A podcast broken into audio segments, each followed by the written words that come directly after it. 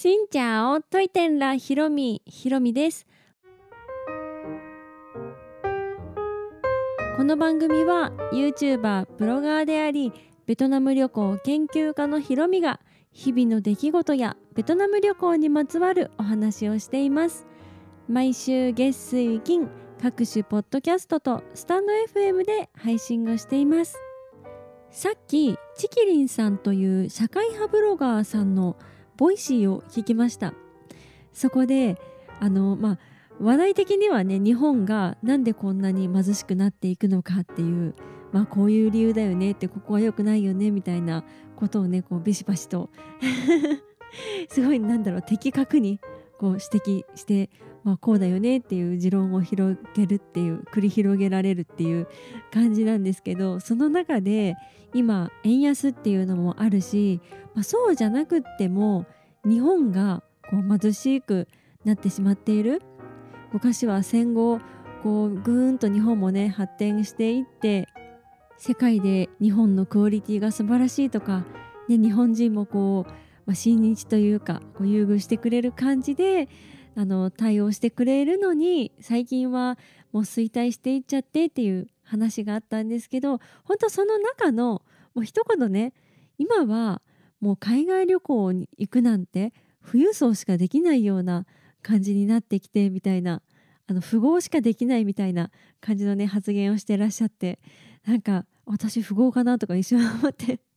いや全然そんなことないんですよ。全然全然なんですけど、まあ、私はねこう自分の動画をこう振り返ってみると割とこう安いところというかローカルめなところに行くからなんとか、まあ、行けてる。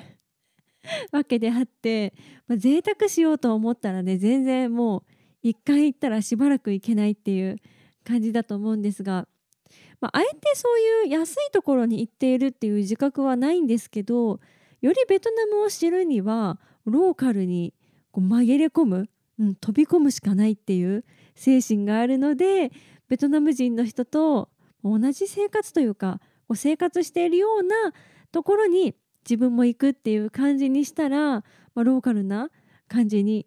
なっていて、まあ、時たまにねすごいお金を出したりもしますしまだ出していませんがもう少しでフーコックに着く動画の中でフーコックに着いてその最終日に素晴らしいあの、まあ、インターコンチネンタルホテルフーコックに泊まるんですけどそこは奮発してお金を出したりとか はしてるんですが贅沢しつつもローカルプライスで旅をするっていうのが、まあ、楽しいんじゃないかなと思ってあなんかそういうスタイルなんだな私って自分を見つめ直すきっかけにもなりました。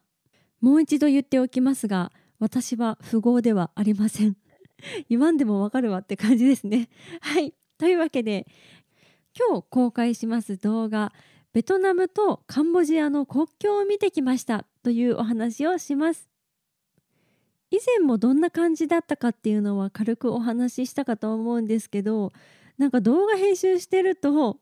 やっぱりなんだろう膨らみますね。自分の見えてた世界がもっと広く見えて今こう編集しながらあここ行けばよかったとか、ね、2時間ぐらいちょっと時間があったんですけど怖いから、ね、フェリーターミナルの近くにずっと滞在していたんですけどいやここの町に行った方が面白いものあったんじゃないかなとかもうあの反省です。反省がいろいろ見えてくる。風国島というリゾートの島に行くためにホーチミンからベトナムの西の方の港町のハーティエンというところに行きましてでハーティエンまで寝台バスで行ったんですけどそこから高速フェリーで移動するということで、まあ、高速フェリーの時間まで時間があったから国境を見に行こうということで国境を見に行きました、まあ、時間があったから見に行ったわけじゃなくって国境を見たかったからフェリーを午後の便にしたという感じなんですけど、まあ、正直私は今まで国境についてそこまでそこまで興味はなかったです。なんですけど旦那さんもね国境って面白いじゃんっていううん、そういう感じなのでだんだん話を聞いてると面白そうになって見に行きたいなと思って行きました。私がこの国境を見るにあたって一番不安だったのがフェリー乗り場から国境までどうやって行くかということ。でブログをね見て勉強しようと思って検索したら、まあ、確かに行ってらっしゃる方いらっしゃるんですけどグラムっていうあの配車アプリが使えないということで普通にタクシーに乗らなければいけないしかもその町にタクシーというものが存在するのか、ね、運んでくれる人がいるのかっていう問題ですね。でそれ以上に怖かったのが国境の近くって何があるのか何もなかったら国境からフェリーターミナルまでどうやって戻ればいいのかという、うん、もうそういうもう未知の世界だったんですね。私が決めていたことは普通のこうハーティエンの街のタクシーとか一般的にこう知られている、まあ、普通のタクシーが見つかったら普通のタクシーに乗ってもいいけど流しの白タクみたいな普通の人がちょっと乗せてやるよみたいなこと言った車には絶対乗らないと決めていましたそれはトラブルに、ね、なるのが一番怖いなと思ってもうそれこそそういう街って英語とか通じないしベトナム語だけだったら私本当太刀打ちできないしと思って、まあ、トラブルを回避するためでもありつつ車内ってねやっぱり女子1人で移動するのってちょっとリスキーかなと思って普通のタクシーだったらいいですけど知らない人の車にいきなり乗るって、ね、普通に冷静になって考えると結構危険じゃないですか。だからもうそういう時は流しのもうバイクのタクシータクシーというかバイクに乗せてもらおうと思って、うん、基本バイクを探してましたなんですけどハーティエン着いたらハーティエンタクシーみたいなタクシーがあってで車の車体もねそういう色になっていてで何キロまでがいくら何キロから何キロはいくらみたいなのも車体に書いてたからあ良心的と思って そういうタクシーのおじさんに話しかけてみたんですけどタクシーってメーターで大体の金額決まるじゃないですか。なんですけど話しかけた時に「いくらだよいくらだよ」ってすごい言われたんですね。しかもその金額が私が思ってた金額よりちょっと高めだったから、うん、これはちょっと大丈夫かなと思ってちょっとでも不安に思ったら乗らない方がええわと思って 結局そこら辺でね流しのバイクタクシーを見つけていきました。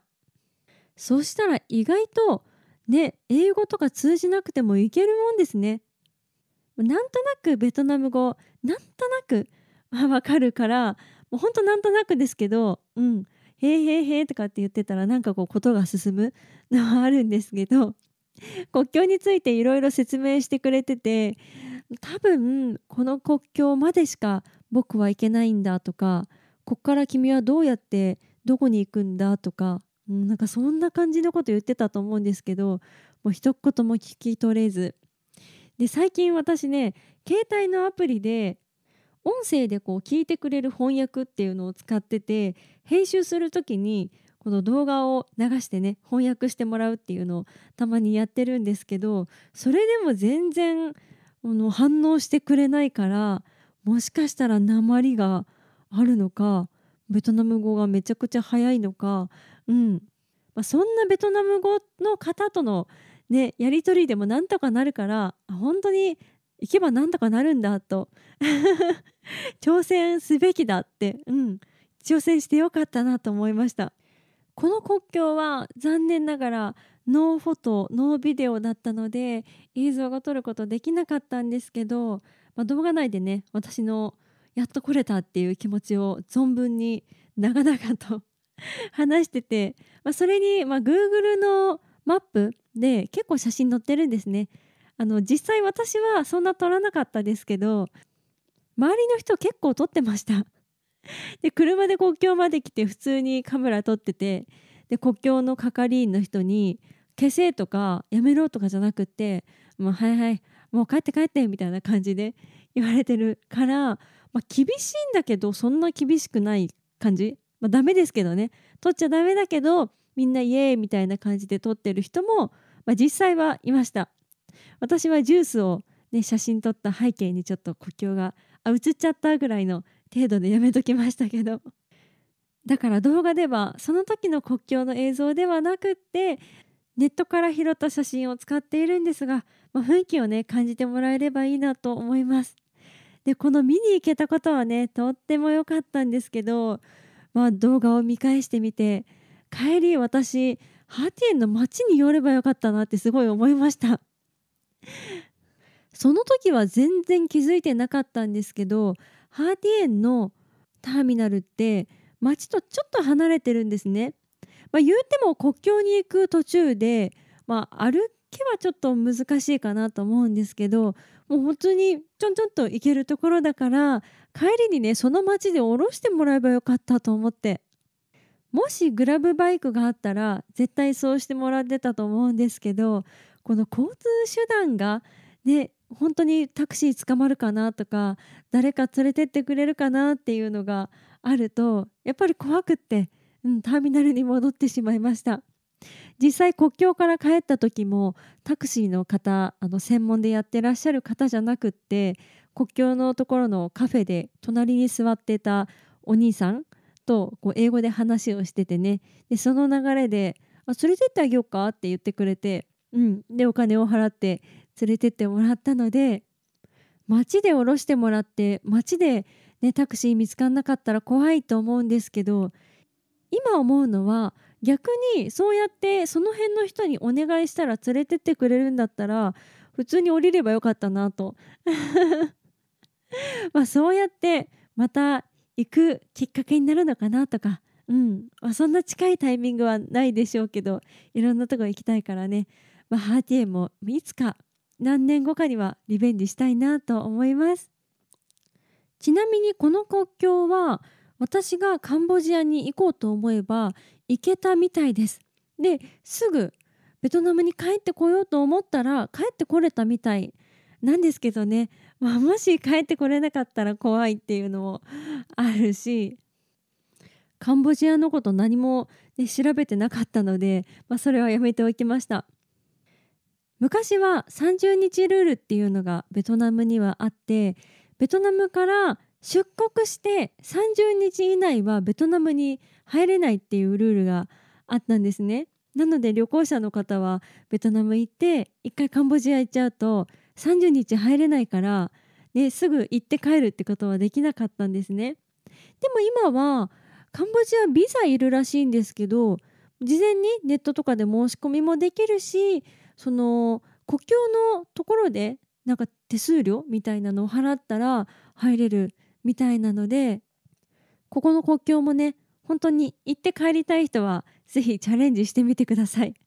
ベトナムといえばホーチミンとかねハノイとかダナンとかホイアンもう本当に大きな街っていうイメージちょっと近代的になってきたみたいなこう経済がすごい発展してるみたいな感じの街を想像される方とか行かれる方多いと思いますけどこんなに田舎に行く人ってまあ、そんなにいないかなと思うので興味がありましたら、国境もそうだし田舎町の様子もぜひ動画で見てほしいと思います。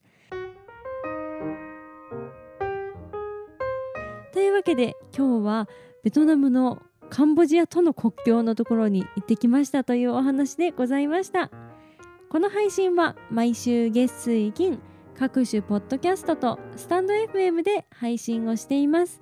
日々の出来事やベトナム旅行についてまた皆さんからいただいたお便りについてもお答えをしていますお便りフォームからスタンド FM の方はレターから質問やメッセージこんなことをお話ししてほしいなど送っていただけたら嬉しいです。それではまた次の配信でお会いしましょう。変がプライ。